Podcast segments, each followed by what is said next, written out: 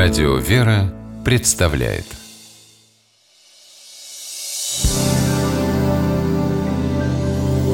Первый источник Миша, можно? Чего тебе? Миш, ну не злись, а? Я к тебе с масличной ветвью пришел. Давай мириться. С чем ты пришел? С масличной ветвью. Это выражение такое есть. Ты, если меня простишь, я тебе расскажу. Выражение «масличная» или «оливковая ветвь» восходит к истории о всемирном потопе и к Библии. Отсюда нам известно, что Бог в наказание за грехи людей наслал на землю великий потоп. В этом бедствии был спасен только благочестивый Ной с семьей и теми животными, которых он взял с собой в ковчег, построенный по повелению Божьему.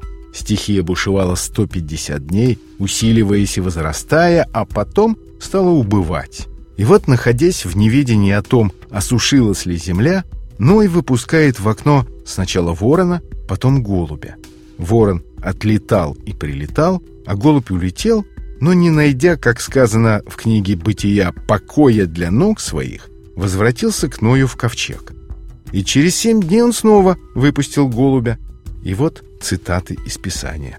Голубь возвратился к нему в вечернее время, и вот свежий масличный лист во рту у него. Иной узнал, что вода сошла с земли. Масличный лист, принесенный голубем, стал доказательством того, что на земле стала пробуждаться новая жизнь.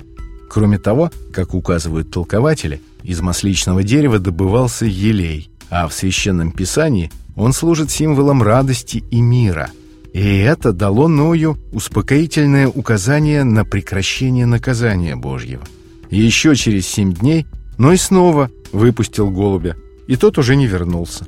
Писание сообщает, что полное осушение земли произошло через год и десять дней после начала потопа.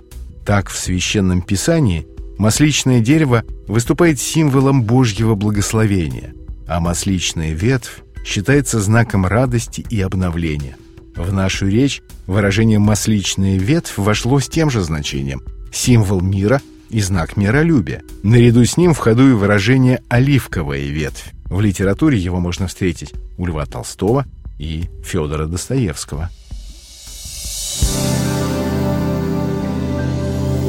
Первый источник